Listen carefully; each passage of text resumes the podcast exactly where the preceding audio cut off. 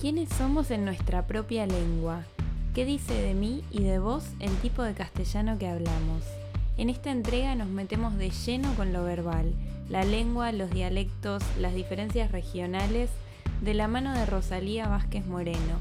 Mi nombre es Camila Brandoni y les doy la bienvenida a este nuevo episodio en este nuevo año de Querida Podcast.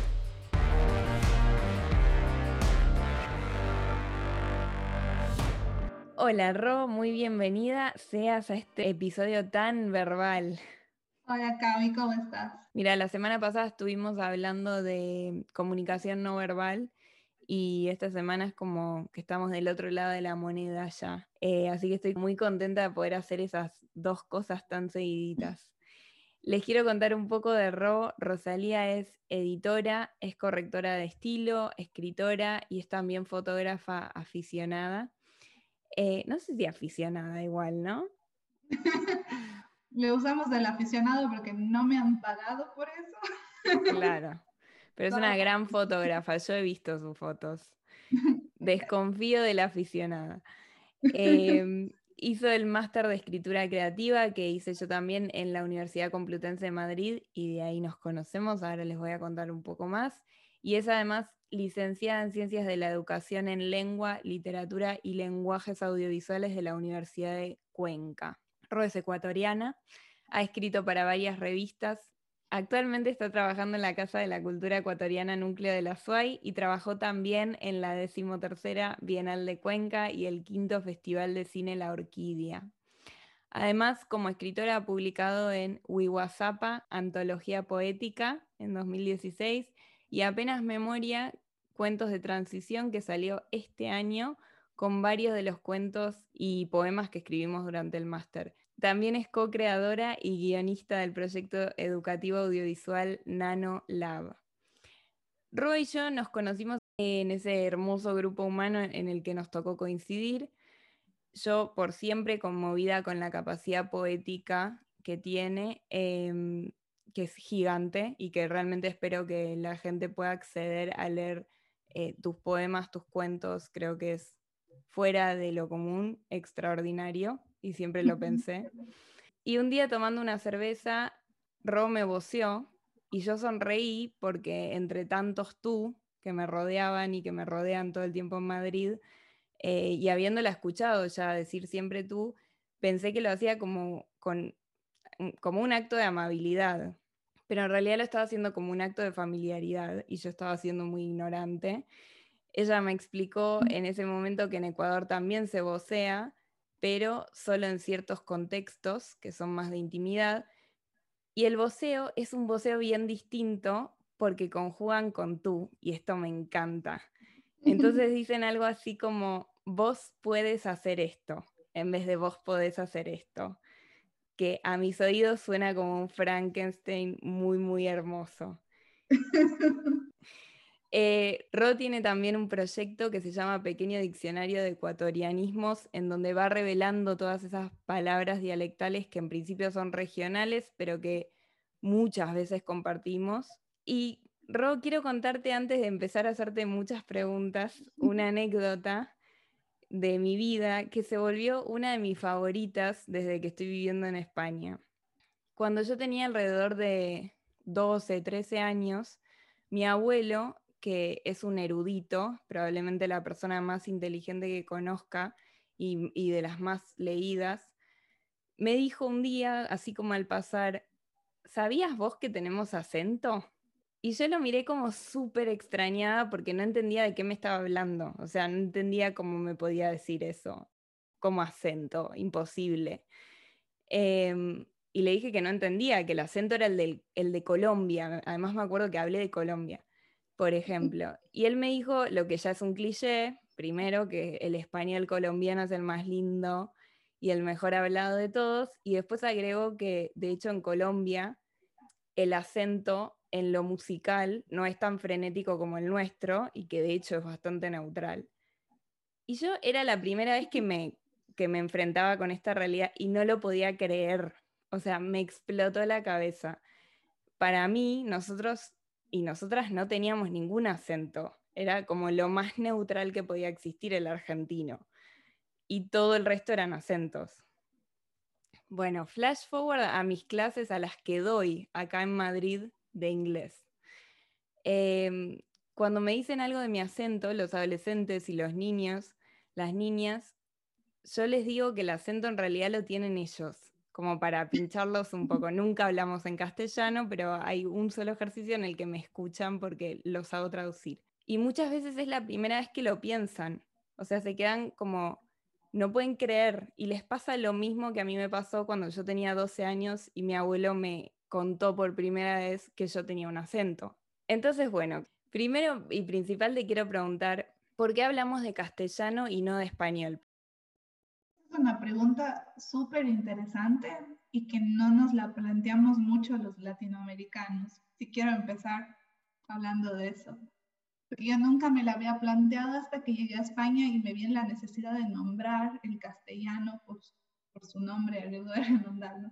Pero, pero sí es así, y es porque hay, hay, toda una discusión de por qué español o por qué castellano, y a nosotros a veces no nos compete porque sí nos sentimos, digamos, incluidos en, en el habla, en esta categoría, no yo hablo español es mi lengua, es parte de mí, pero no es lo que pasa con todos los españoles. España no es solo castellano y creo que eso es súper importante y hay que decirlo, ¿no? Porque España, en España se hablan más idiomas y esos idiomas son pues el catalán, que se habla en Cataluña, en Valencia, el vasco, eh, el gallego y obviamente el castellano, que es muy interesante, que es como la lengua justamente con la que nos conquistaron y en cierto modo se volvió como esa lengua de norma, esa lengua desde la que se por mucho tiempo se hizo la ley, lamentablemente la lengua de la dictadura también, eh, pero realmente no, no nombra todas las posibilidades de expresión, ni de identidad, ni de cultura que existen en España.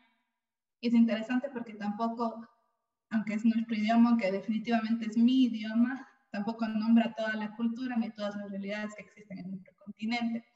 Por ejemplo, solo en Ecuador tenemos como 14 lenguas nativas. Eh, ninguna, solo una de estas 14 puede ser oficial porque los universos de hablantes son muy, muy chiquititos. Entonces, la segunda lengua oficial del Ecuador es quichua, pero fíjate lo interesante que es que, aunque yo hablo un poco porque está incorporado en mi español, yo no hablo quichua, o sea, yo hablo lo que tiene de quichua mi español.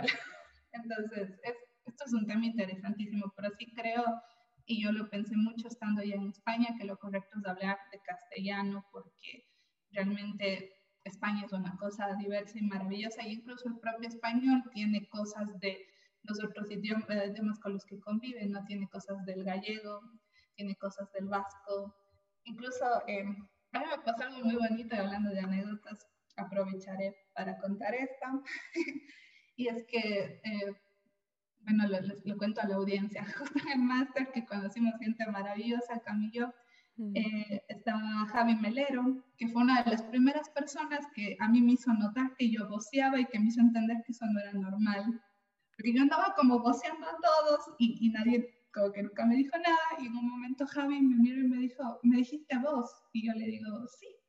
¿qué haces? Que me ves caer muy bien, debe ser la primera persona a la que le digo Y me dice, no sabía que en Ecuador se voceaba. Y yo digo que en Venezuela no se vocea, porque yo nunca... A mí me pasó lo contrario, yo pensaba que lo normal era tutear y vocear, no solo tutear. Y bueno, él me explicó ¿no? que él es de, un lugar de Maracaibo donde se vocea, pero es como muy excepcional en Venezuela. Compartimos muchas cosas y bueno, un día eh, Javier me dio a leer un poemario de él tenía una imagen ahí y una de las palabras que estaba involucrada en esa metáfora era cardumen. No sé si tú conoces esa palabra, Cami, ¿te suena familiar? Sí. Mira lo que nos pasó con el profe de poesía, un madrileño muy castellano. Se lo dimos a leer y el profesor le dijo, Javier, ¿qué es cardumen? Que es una palabra latinoamericana, venezolana, y nosotros, ¿cómo no sabe lo que es cardumen? Vemos en el diccionario y es una palabra gallega. ¿En serio? esto me voló la cabeza. Y claro, es como, es lo que digo, ¿no? nosotros no estamos conscientes de verdad de qué tan mestizo es el castellano con las raíces propias de España, de su historia y lo latinoamericano. Y mm. esta palabra que empezó siendo gallega se dio un viaje gigante hasta América Latina y es más común para nosotros que para los propios españoles. Increíble. Wow. Eh, hablando de eso, ¿cuántos tipos de castellano existen? ¿Sabemos? Yo creo que esa es una pregunta, es una pregunta un poco tramposa, porque hay muchas respuestas, pero ninguna es la correcta ni la única. Por ejemplo, eh, los profesores te dirán que esa pregunta puede verse dependiendo de qué hables. Por ejemplo, alguna vez yo le pregunté a un profesor y a una profesora, de hecho, y me dijo, bueno, depende de las variedades diacrónicas, diatópicas, diafásicas y diastráticas. Y yo así, señora, ¿por qué me habla así? Pero bueno, lo que básicamente es que te dicen que depende de las variedades históricas que hay, de las variedades geográficas que pueden haber, de las variedades funcionales. Hay un español que es formal, un español que es como más informal, incluso también de las variedades socioculturales socioeconómicas. Y una diferencia muy grande en el español que puede, haber, que puede hablar alguien que es un catedrático, un erudito, o el español que habla un campesino, o que habla alguien de un estrato socioeconómico, digamos, más bajo. Entonces, mm. es muy, muy grande. Pero creo que uno de, de los temas más ricos de hablar es justamente también de las, de las variedades dialectales o de las geográficas. Y bueno, ahí sí hay unos tipos que se muestran en un mapa que también es un poco controversial porque es un mapa que no tiene límites, sino tiene como dar dientes, que de repente se desvanece y se va transformando en otra cosa. Entonces, claro, hay gente que está en el medio y que habla un español que puede ser de un tipo o de otro. Claro. Pero, tiene sentido igual ese mapa, ¿no? como que... Tiene, muchísimo sentido y lo dividen en sectores como el español mexicano, que obviamente implica México, y también yo creo que se está actualizando y se está comiendo un poco de Estados Unidos y de Canadá, lo del Spanglish, que igual siempre nos olvidamos los hablantes del español, que hay hablantes de español nativo en Estados Unidos y en Canadá. Hmm. Luego está el caribeño, que es efectivamente, em, se agarra también un poco de Venezuela, todas las islas, un poco de las costas de Nicaragua, o sea, como que va por ahí, pero ese como que se confunde con el centroamericano y ahí también ya hay, hay, variedades también históricas y funcionales que entran en juego. Luego está el, los libros le llaman el habla de las tierras altas, que realmente es el habla de los Andes, pero es también un poco controversial porque ahí también hay muchos tipos dentro de ese. Eh, por ejemplo, solo hay, hay ciertos libros que que, bueno, capaz son libros que yo leo en Ecuador, ¿no? Pero bueno, he visto muchos libros que hacen una distinción entre el español morlaco, que es el que hablo yo, y tiene muchas estructuras quichuas, es muy distinto al español que le vas a escuchar un quiteño, que aunque Quito está en Ecuador, ese tipo de español se parece más a la variedad de los bogotanos, que a mí eso siempre me ha sorprendido y me sorprenderá. Pero está el español chileno, que todos sabemos que es una cosa muy sui generis, tiene con su acento, sus, sus, conjugaciones, sus declinaciones. El río Platense, que tiene lo que es Argentina, Uruguay, tú lo conoces mejor que yo, Cami. El castellano, que es el que se habla en gran parte de España. El andaluz, que igual tiene mucha relación con el nuestro, hay muchas hay muchos teóricos que explican la forma en la que hablamos los latinoamericanos por la cantidad de andaluces que vinieron durante la conquista.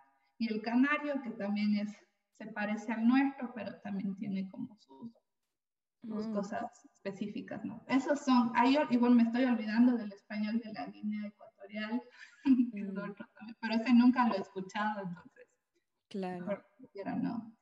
Y ¿no te parece que el español de las Islas Canarias, eh, el castellano de, ahí, eh, se parece mucho al venezolano? Yo lo escucho muy similar al venezolano. Es muy difícil para mí distinguirlo, de hecho. De hecho, para mí también, y, y eso me encanta. O sea, me encanta porque uno va haciendo como te buscas explicaciones, ¿no? Es que, claro, llegaron los conquistadores, ¿no? Y además hubo mucha migración de tal y lado tal, pero como ahí no encuentro explicación y solo digo es que, no sé, debe haber algo en el español que hizo que eso ocurra simultáneamente en dos lugares, pero sí es como la música del acento, algunas palabras, los deseos, esas cosas son parecísimas, yo también no los distingo. Súper parecidos. ¿Y por qué es tan rico y heterogéneo el castellano de Latinoamérica? O sea, acá la pregunta creo que es, ¿de qué otras lenguas estamos hechas? Esa es una pregunta muy, muy linda y, o sea, creo que tiene también mucha, mucha historia y una historia que es muy triste también y que yo creo que sí es importante decirlo, porque una de las razones por las que nuestro idioma es tan heterogéneo y tan rico es la conquista, ¿no? Porque hubo ahí una imposición cultural muy grande, pero también, y esto es algo que a mí siempre me gusta decir, hubo una resistencia, una resistencia muy, muy grande de, de todas las identidades y de todas las culturas que estaban ya viviendo aquí. Fue justamente ese choque cultural que fue violento y que fue en cierto modo terrible, que le ha dado tanta expresividad al español en América, ¿no? Y ah, estamos hechos de muchísimas lenguas. Mm. Por ejemplo, el, aymara, el quechua y el quichua, el náhuatl, el guaraní.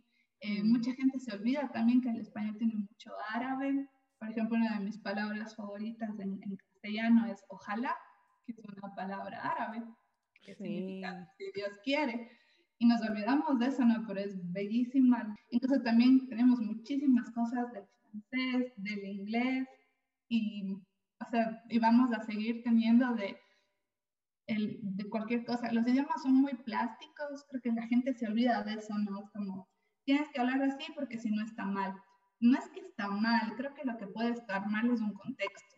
Por ejemplo, si yo aquí me pongo, no sé, a decirte mucho muchas palabras muy ecuatorianas, tal vez no me vas a entender, tengo que pensar que el contexto me obliga a decir algo, pero no es que las palabras de mi región estén mal, necesitan otro contexto. Entonces, yo no creo que haya lenguas incorrectas, el lenguaje se mueve completamente y, aunque el español es un idioma muy claro, como no es como leerle en inglés a Shakespeare, que no entiendes nada, nosotros podemos leerle a Cervantes y lo entendemos, pero objetivamente y definitivamente no es exactamente el mismo idioma y no lo será después de un siglo. Y eso es maravilloso también, ¿no? Mm. Me gusta mucho eso. Sí, sabes que eh, con esto que estabas comentando de que es verdad, ¿no? Que lo que hace que un tipo de eh, castellano, un tipo de la lengua que sea eh, esté incorrecta, en realidad lo da el contexto. Eh, me acordé que dando una de estas clases de inglés y una, una de estas listas de traducción, un día estaba diciendo algo de pollo o algo así, y entonces no me entendían lo que estaba diciendo, entonces dije pollo. Eh, y, y, una de mis, claro, rarísimo, sí. es raro, es raro. Y una de mis eh, de mis alumnas, pero me pasa que a veces lo hago porque me canso de que, de que no me entiendan, porque es verdad que como nunca me escuchan hablar en castellano, cuando me escuchan, aunque conozcan muy bien el acento argentino, es como muy, eh, digamos, los desconcierta mucho, ¿no? Y aunque se acuerden que soy argentina y todo, pero bueno. Eh, y una de mis alumnas, 14 años, me mira y me dice, ay, pero lo puedes decir bien. Y, yo le digo, eh, ¿lo puedo decir como lo decís vos? Sí, sin, problema. Em, y me dice, pero, y, entonces, ¿por qué no lo decís bien? Y le digo, es que para mí decirlo bien es decir pollo. Eh, que cuando voy al colegio, y toda la gente en Argentina que va al colegio, si yo llego a decir pollo, me lo corrigen, porque es algo que no se entiende. Pollo en Argentina es P, O y latina O. Entonces, para poder decirlo bien, P-O-L-L-O, tenés que estar diciendo pollo. Em, y me decía, ¿en serio? ¿Y en el colegio te corrigen eso como te lo enseñan así, no? Súper, súper sorprendida por esto. Que la entiendo, porque a mí me pasó lo mismo, ¿no? Cuando estás muy centrada en tu castellano y cuando todavía no entraste en contacto con tanta gente de otros castellanos, todas estas son interrogantes que no te surgen al principio. Igual yo creo que nosotros venimos de un sistema de enseñanza que es muy prescriptivo, como para darte reglas, lo que está bien y lo que está mal, y no te hablan en realidad de la capacidad de expresión. Entonces, también es muy loco porque cuando, cuando hablamos de ese podcast yo me lancé a leer muchísimo y encontré una frase que me moría de ganas de leerte porque me, me dio mucha risa y, y, me pareció asombrosa, ¿no? Es que hubo un tiempo en que la, la, gente estaba como, había toda esta explosión de diversidad en la lengua y sobre todo en América y no sabían qué iba a pasar y ahora qué va a pasar, que se opinaba, ¿no? la opinión general era que tarde o temprano el español americano sufriría una irreversible fragmentación que le conduciría al establecimiento de diversas lenguas nacionales. Y muchos lingüistas que, que nosotros ahora estudiamos, tipo Andrés Bello, tenían miedo de esos neologismos porque decían, esto se va a convertir en la torre de Babel. Vamos a empezar a hablar todo raro y no se va a entender nadie, el apocalipsis, el imperio se desarma y ahora qué hacemos. pero, pero fue muy loco, ¿no? Porque digamos que una de, estas partes de establecer nuestra identidad nacional con la independencia fue asumir que nuestra diversidad era correcta y que nuestra expresividad solo nos da como mucho más espacio a poder comunicarnos y a atrapar más sentimientos y más emociones. No es que hay algo que esté bien, no es que esté mal. Lo único que puede estar mal es que hables en desorden y yo que sé, digas, cásala, voy me, no te estoy entendiendo. Claro. por favor. Pero esas son funciones sintácticas que ya las manejamos, el resto es expresividad. Qué lindo. Ro, vos diste muchas clases de español a, a, extranjeros y extranjeras. ¿Pensás que hay alguno o algunos que sean más accesibles que otros a la hora de aprender?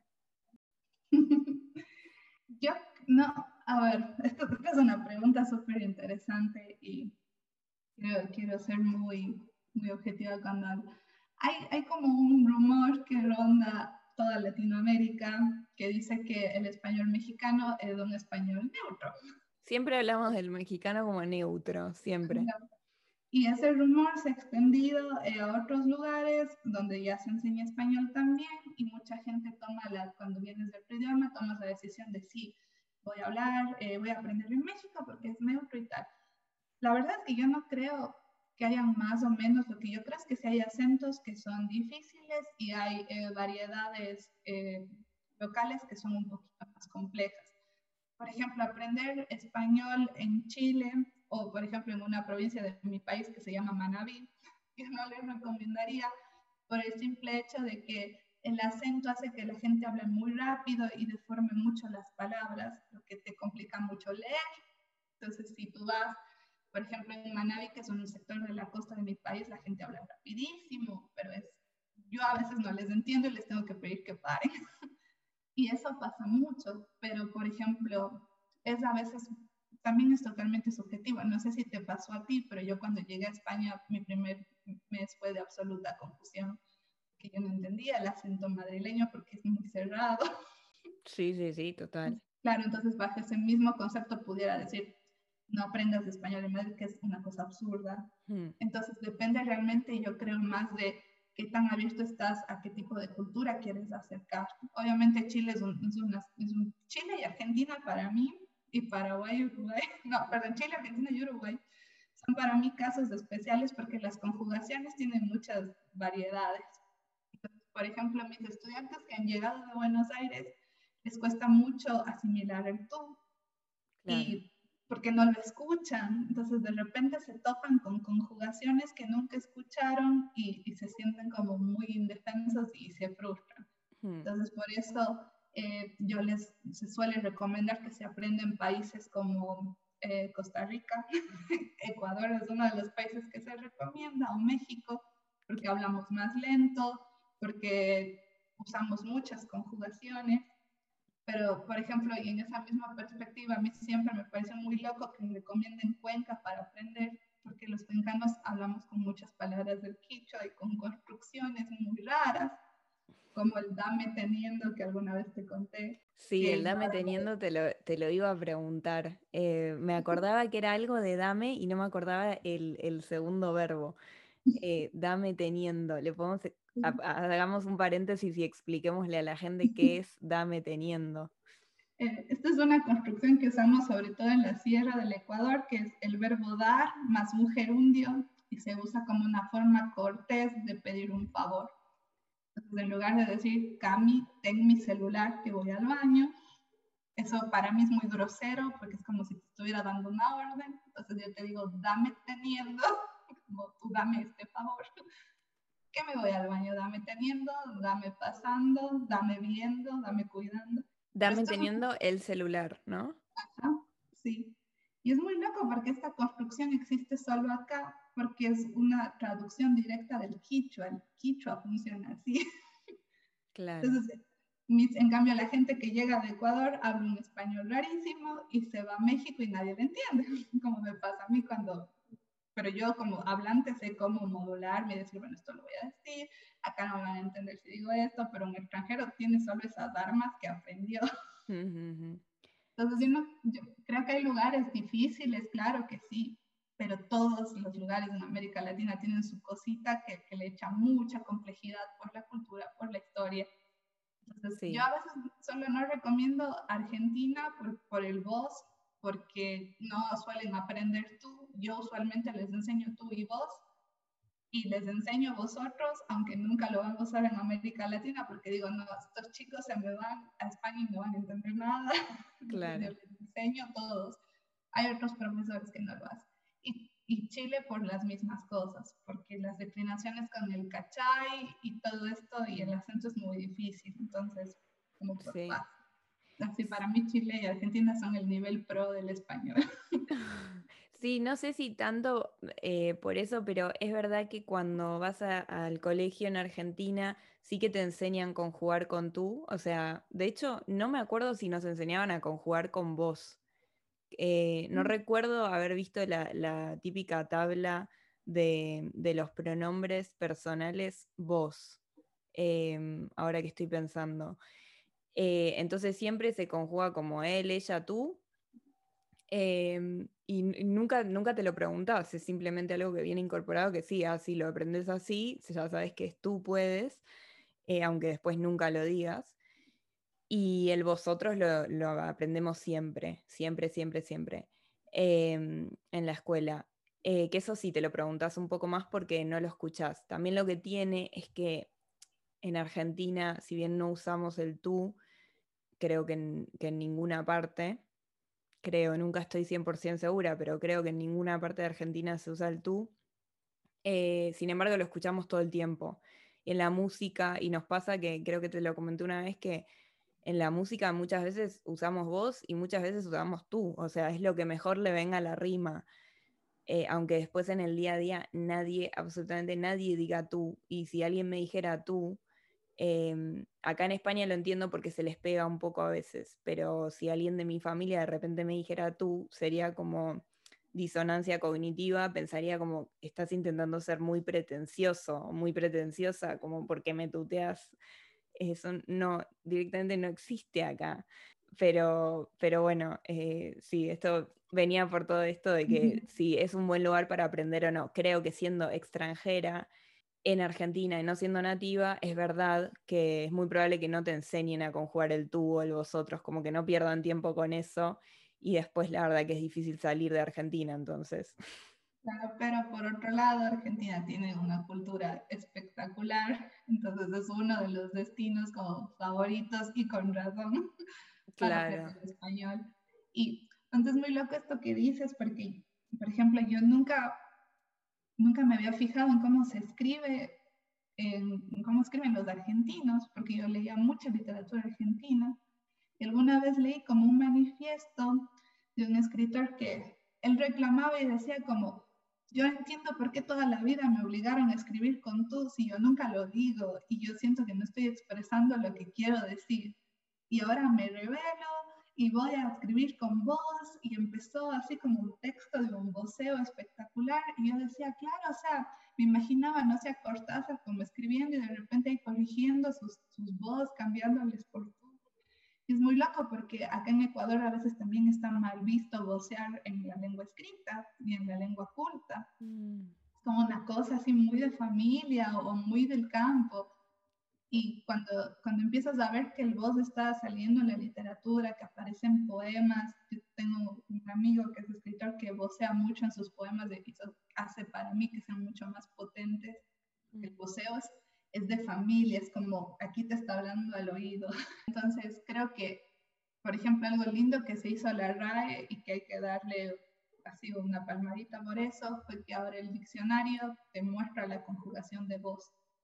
Entonces tienes ahí los tres pronombres, claro. eh, tú, vos y usted. Eso es muy bueno porque, o sea, es una parte esencial de la cultura y de la expresión de muchísimos, muchísimos países. Sí. no, no, se puede no poner en, en, los textos cultos, ni, o sea, va a aparecer en las películas, en las telenovelas, en la música, está ahí, y es bellísimo. Y esto, esto que te decía de que eh, fue muy ignorante de mi parte también sentir que vos me estabas voceando la primera vez que te escuché vocearme por, por empatía, como por, bueno, eh, eh, no sé, te tiro un poco de amor y te voceo para que te sientas como en casa. Después yo fui descubriendo en España, conociendo a mucha gente de Latinoamérica que se vocea en un montón de lugares. O sea, no se vocea solo en Argentina y en Uruguay, em, en Paraguay, se vocea en un montón de lugares. Lo que pasa es que en, tal vez en los otros países en los que se vocea también se usa el tú. Y tal vez esa es la diferencia principal. Eh, por ejemplo, algo que igual también anecdótico que, que, me voló la cabeza fue que mi compañera de piso en España es una chica de Nicaragua, Valeria, y ella voceaba, pero conjugando, como hablas tú, me, decía como vos venís, pero con un acento caribeño brutal, rarísimo. Yo me quedé como, como loca, y un día que la junté a ella con Javi Melero, que tú lo has escuchado, que nos tutea todo el tiempo, y que él me dijo, yo solo digo vos cuando estoy en Maracaibo, los junté a los dos y se pusieron a hablar como, como hablaban. Fue una experiencia rarísima porque los dos se transformaron en un voceo, pero súper intenso y con un acento caribeño, yo no había escuchado eso jamás. Yo escuchaba un voceo con conjugación de argentino, de uruguayo, pero así jamás. Y también tuve esta pregunta de dónde se vocea, y son muchos más países de los que uno se imagina. Es muchísimos países de Centroamérica, creo que de hecho casi todos. Eh, y en Ecuador, en, Ecuador en toda la sierra, en Colombia, en, sobre todo en, el sur de Colombia, se goza en partes de Venezuela. Em, de hecho, en algún momento de la historia tú y vos competían como eh, los pronombres de preferencia, digamos. Entonces tú se usaba entre iguales y vos se usaba para hablar con alguien como que tiene, tenía más categoría y más poder o con alguien que tenía menos categoría y menos poder que vos. Entonces, yo qué sé, eh, le decías vos al rey o le decías vos a tu sirviente, le decías tú a tu hermano y a tu ñaño. Entonces, en algún punto de, de, la historia se empezó como a, esto evoluciona, no siempre va cambiando y se empezó a, a perder la preferencia por voz en España.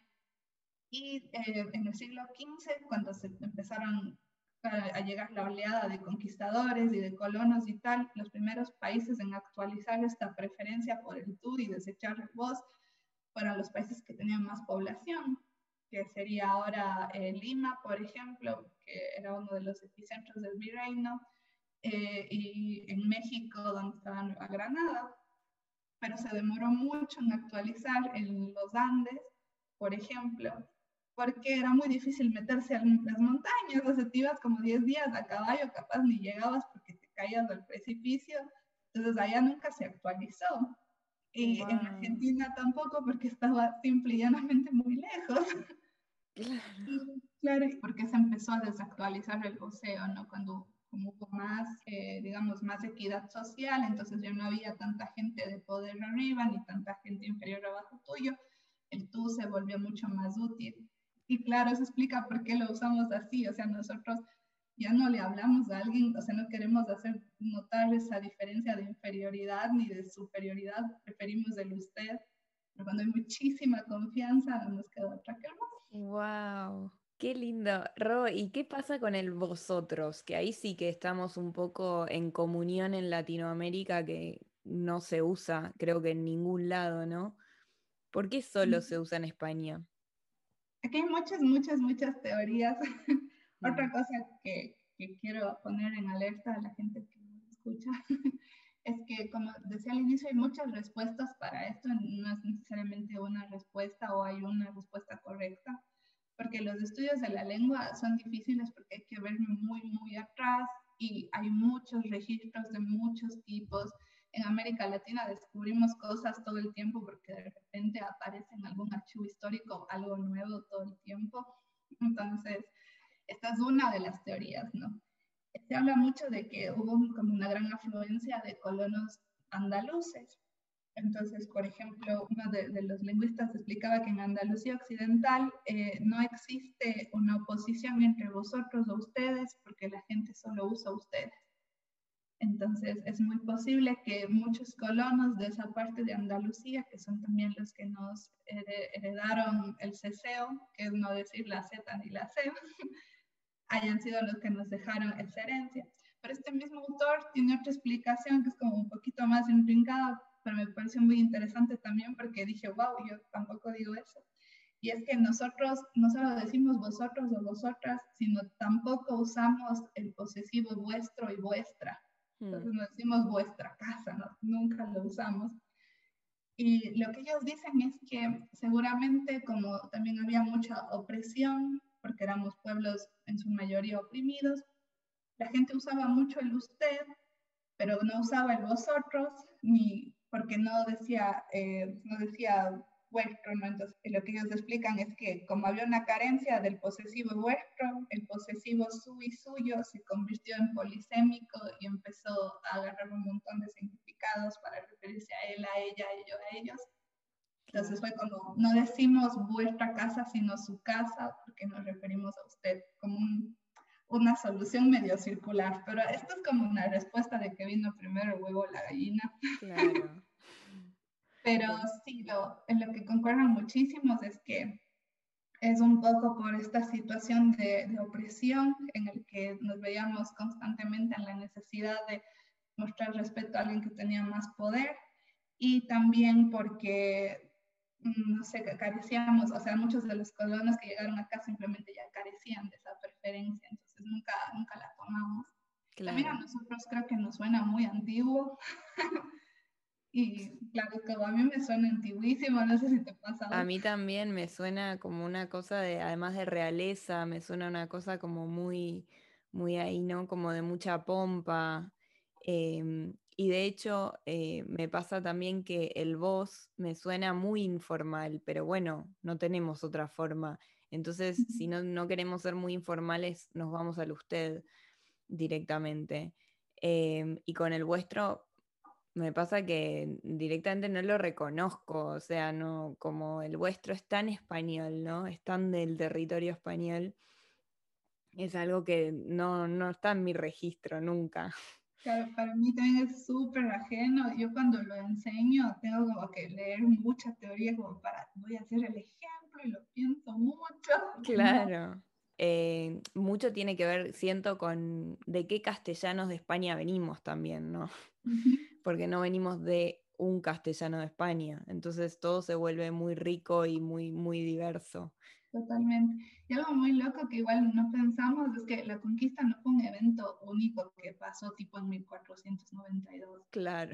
Se fueron poblando como muchísimo tiempo y hay lingüistas que dicen, pero piensen, o sea, el, el español que se aprendió, por ejemplo, en Argentina es un siglo más antiguo que el español que se aprendió, por ejemplo, en las Antillas y el de las Antillas siempre se actualizaba más rápido. Y pasa lo mismo con los Andes. Cuando las comunidades son cerradas y no llega nadie que te actualice el idioma, no se actualiza nunca más, se queda así.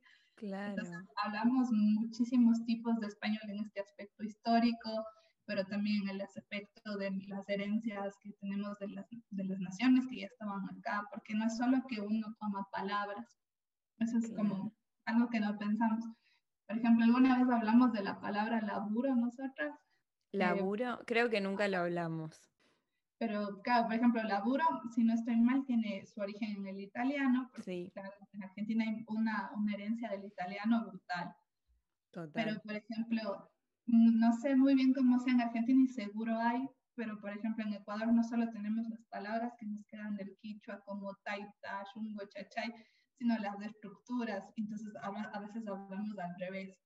Por ejemplo, yo intentaba mucho no hacer esto en España, pero acá siempre decimos eh, la palabra pero al final de una frase y es muy raro. Estoy muy consciente de eso. Normalmente te diría como, pero no vayamos allá porque hace frío, por ejemplo.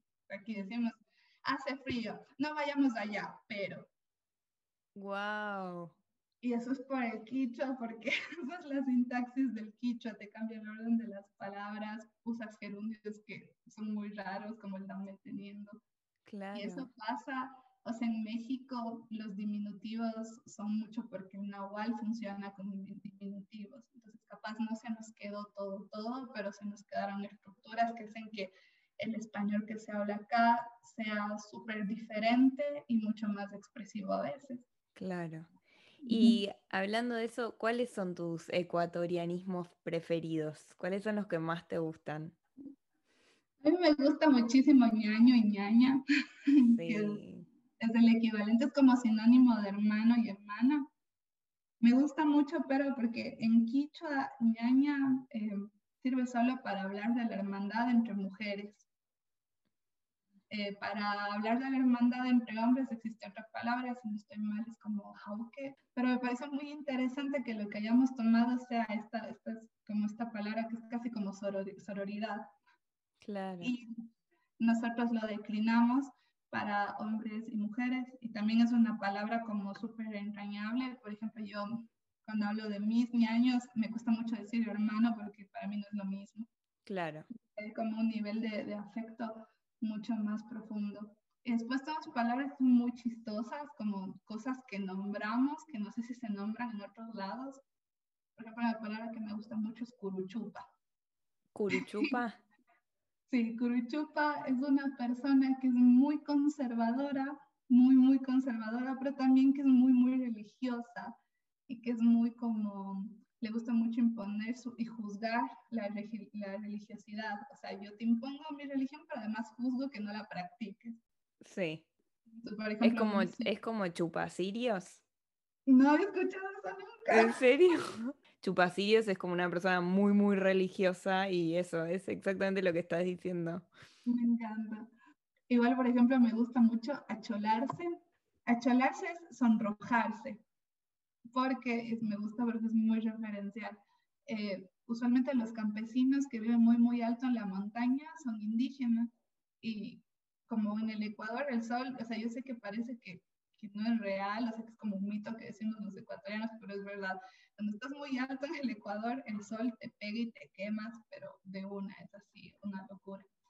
Y esta gente siempre es como no tienen protector solar porque usualmente es gente muy, muy eh, humilde, se queman las mejillas justo debajo de los ojos y se le hace muy, muy rojo. Y es como es, son campesinos, trabajan en el campo todo el día, tienen siempre esto rojo, entonces estás como acholado, como hecho un cholo, un cholo de la montaña. Ah.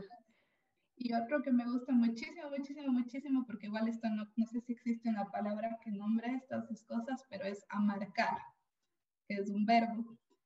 Y amarcar no es solo como levantar, sino es como levantar y tener en brazos. Y lo usamos para los niños y los animales.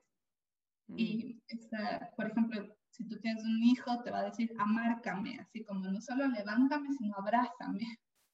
Y viene de, viene de la palabra marcana, que es básicamente como un concho muy grande que las mujeres usan para como sostenerles a sus hijos en el frente o en la espalda. Entonces están envueltos en la marcana, están amarcados. Es como aupar, hacer upa. es como hacer upa, como upar, pero nosotros lo relacionamos con esta imagen de que estás todo el día con tu mamá abrazadito por la marcana. Claro. Y mm, sabes que yo en este diccionario que fuiste publicando, eh, una de mis favoritas fue Chomba, ¿no? Vos pusiste, no, vos pusiste Chompa y la que usamos en Argentina es Chomba. Yo no lo podía creer porque en este caso, o sea, que suena como que viene de quechua o algo así, eh, para nada, ¿no? Viene del inglés, del inglés deformado, de querer decir jumper. Y no puedes y dices chompa. ¿Y de qué forma pensás que nos da identidad nuestros propios, nos dan identidad nuestros propios castellanos frente a otros?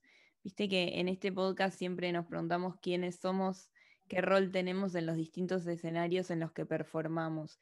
Y la lengua es un escenario en el que performamos todo el tiempo.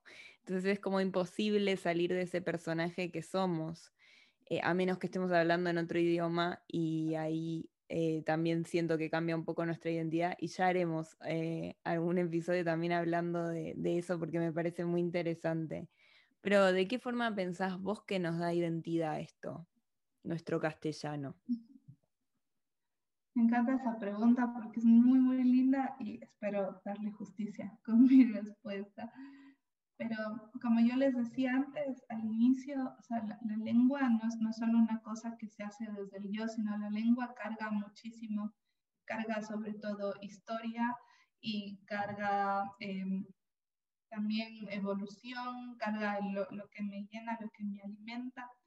Entonces, por ejemplo, yo como, como ecuatoriana, como mujer, como latinoamericana, también como mujer de clase media, mujer heterosexual, estoy también decidiendo qué identidad ejerzo con mi propia lengua. Entonces, por ejemplo, cuando yo te digo, cuando yo tomo la decisión de decir ñaña, por ejemplo, en España, me estoy también haciendo cargo de, de esa historia de mi país, ¿no? Entonces, yo creo que nunca estamos muy conscientes de que cada vez que tomamos una decisión, estamos tomando, así cada vez que elijo una palabra, así la más simple, desde si digo todos y todas, hasta si elijo usar el quichuismo, no estoy decidiendo representar una parte de un lugar que existe y desde un lugar donde se enuncia.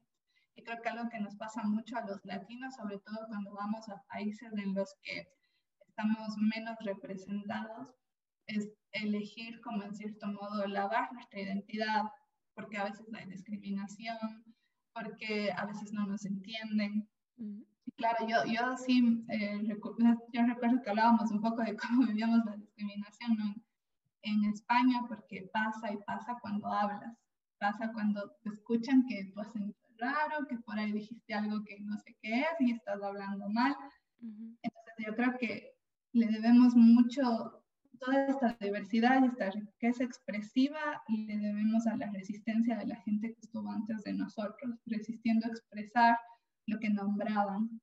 Mm. Por ejemplo, hace un momento te hablé de la marcana, ¿no? que es una cosa que existe en el mundo andino. O sea, es una costumbre andina envolver a los niños y amarrárselos en el pecho. Y resistir en nombrar eso es una lucha porque estás pidiendo que te entiendan, estás exigiendo que te escuchen. Entonces yo creo que eso es lo que somos, ¿no? Esa resistencia también. Y el mm. español es una lengua justo tan hermosa porque es lo que decía al inicio, o sea, tiene mucho todavía de este choque muy violento de culturas que fue muy traumático, pero también tiene toda la resistencia que le da justamente esa riqueza de expresividad. Entonces yo creo que es nuestro deber nombrar, aunque nos digan, no, es que está mal, es que esa palabra no es, no, claro que es, en este contexto es, estoy nombrando esto que existe. Entonces es la resistencia para mí y yo como latinoamericana siento que para mí el castellano es resistencia así, ahí estoy reformando eso. Qué lindo, Ro, qué lindo cómo se te va el, eh, cómo se te ve el, alma de poeta en, todos, en todas tus respuestas. Eh, no lo podrías haber dicho mejor, me parece hermoso lo que acabas de decir, todo. Em, me hizo pensar también en que apenas yo llegué a España, había un montón de cosas que muy rápidamente entendí que no podía decir. Al principio no, al principio seguía hablando como, como porteña en todos los ámbitos hasta que de repente te encontrás con una barrera, ¿no? Y que la gente no te entiende cuando decís muchas cosas y ya empezás a registrar cuáles son las palabras que no, que no puedes decir, que si quieres hablar rápido y que te entiendan rápido, las dejas de decir. Entonces creo que lo siguiente que pasa es que dejas de hablar en tu castellano un poco. Yo en el máster, de hecho, tardé muchísimo tiempo en hablar en argentino em, y es algo que, me acuerdo que Sebas, uno de nuestros compañeros que también ya estuvo en un episodio, eh, me dijo una vez como, wow, estás hablando en argentino. Em, y, y creo que antes no hablabas, pero no te das cuenta de que te entenderíamos, porque la cultura argentina, como está en todos lados, igual que yo entiendo si, me hablan, eh, si me habla Seba en su colombiano. Em, y es verdad, y era la primera vez que pensaba como, ah, es verdad, yo podría relajarme un poco con esto y volver a hablar más como porteña, ¿no? Em, pero creo que la experiencia también de estar afuera, de estar en un país donde se habla tu propia lengua, pero de una forma muy distinta, conlleva toda esta exploración de tu propia identidad como hablante de un castellano que es un otro castellano. Y más porque en este caso además somos latinoamericanas viniendo a Europa, ¿no? Y eso también tiene un peso, eh, como, como recién decías, y, ahí está la importancia también de la resistencia. Totalmente igual. Otra cosa que, por ejemplo, yo cambié mucho de opinión cuando estuve en España, porque eh, mi país es un país de migrantes y usualmente la cultura del Ecuador no es como tan exportada como la argentina o la colombiana o la mexicana, como que no se sabe mucho de quién mismo escribirán estas personas, qué dirán estos muchachos y muchachas. y pasa mucho que también como un tiempo hubo una crisis brutal, hubo así como una, un oleaje de migración loca a Madrid, hubo mucha discriminación eh, muchos cuencanos, que realmente de mi provincia salió una ola migratoria así brutal, así de consecuencias terribles. Cuando volvían llegaban, pero así más de españoles que, que un madrileño nacido y criado ahí, así como que te hablaban rarísimo. Y entendí también que lo hacen como por un, como un método de defensa, ¿no? Lo que hablábamos antes. Cuando yo fui a España dije, no, pero yo no voy a decir ninguna palabra ni expresión remotamente española porque yo soy ecuatoriana y no resistiré y tal. Pero también es divertido jugar con las palabras que de verdad se nos van de la expresión. Y, yo me enamoré de muchas palabras que iban saliendo por ahí de ustedes. Y una de mis palabras favoritas, que todos se ríen de mí cuando la digo, pero la defiendo, que me parece maravillosa, es flipar. Flipar, ah, flipar, claro, sí. Y flipar se te pega muy rápido, es una de las primeras palabras que se te pega acá, ¿no? Flipar. pero es que es increíble porque yo personalmente creo que a mí se me pega porque yo nunca había encontrado una forma de nombrar esa emoción. Era como, decía, sí, me vuela el coco, que me pone loca, pero no, que flipar es de eso, es flipar. Y luego me pasó que, por ejemplo, yo como que le exporté tres que cuatro palabras a David, que es otro eh, compañero del máster español, y claro, empezó a decir como batracio y que el chongo y como estas palabras que de repente se, que yo las decía y que empezaron a decirlos todos. Y claro, o sea, eso también pasa. O sea, creo que lo lindo del, del, castellano es que aunque a veces te encuentres con palabras que no son tuyas, siempre puedes hacerlas tuyas, porque mm. expresan esas cosas. El poder expresivo es, creo, el límite, ¿no? ¿Qué quieres decir y hasta dónde puedes decir con lo que tienes? Y si lo que tienes no te sirve para decir lo que quieres, pero ahí hay una palabra argentina o colombiana o venezolana o española que te sirve, tómala, igual también si es del inglés. estas cosas pasan todo el tiempo. Entonces el lenguaje no es una cosa quieta, es una cosa que evoluciona y se mueve y eso es lo que mucha gente no entiende. Entonces dicen, no es que el diccionario está ahí, pero claro, el diccionario lo actualizan cada 10 años porque hay palabras que ya nunca más se usaron y ya, ya fue y tenemos 10 palabras más. Claro. Entonces, para mí el límite es la expresión. Y hmm. eso es lo que nos tiene que mover. Ay, Ro, muchísimas gracias por todo esto, por todo este tiempo y, todo tu conocimiento de, todos los castellanos. Yo tuve muchas conversaciones con vos, eh, tuve el lujo de tener muchas conversaciones con vos sobre esto y tenía realmente muchas ganas de hacer este episodio. Y además, como dije al principio, está muy ligado con el episodio anterior en el que hablamos del lenguaje no verbal y de ciertas cosas que son muy universales y acá nos metemos en las cosas que son como más particulares de, nuestra lengua y de cómo hablamos y, me parece que todo eso nos va formando una identidad que son muchas partes de muchas identidades. Muchas gracias, Ro, por, ayudarnos a pensar. gracias a ti, Cami, me, me, encantó. A mí me encanta ver estas cosas. Entonces, nada, qué, qué, lindo y también creo que qué lindo esto, ¿no? Yo extrañaba poder hablar de esto así como porque hay gente que no lo piensa, pero nombrar el mundo lo hacemos todo el tiempo, somos los que nombran, ¿no? Entonces, qué lindo poder tener esta oportunidad. Gracias, Ro. Esto fue En Castellano, por favor, la novena entrega de Querida Podcast. Mi nombre es Camila Brandoni y les espero la próxima semana con más preguntas sobre quiénes somos en los espacios que caminamos.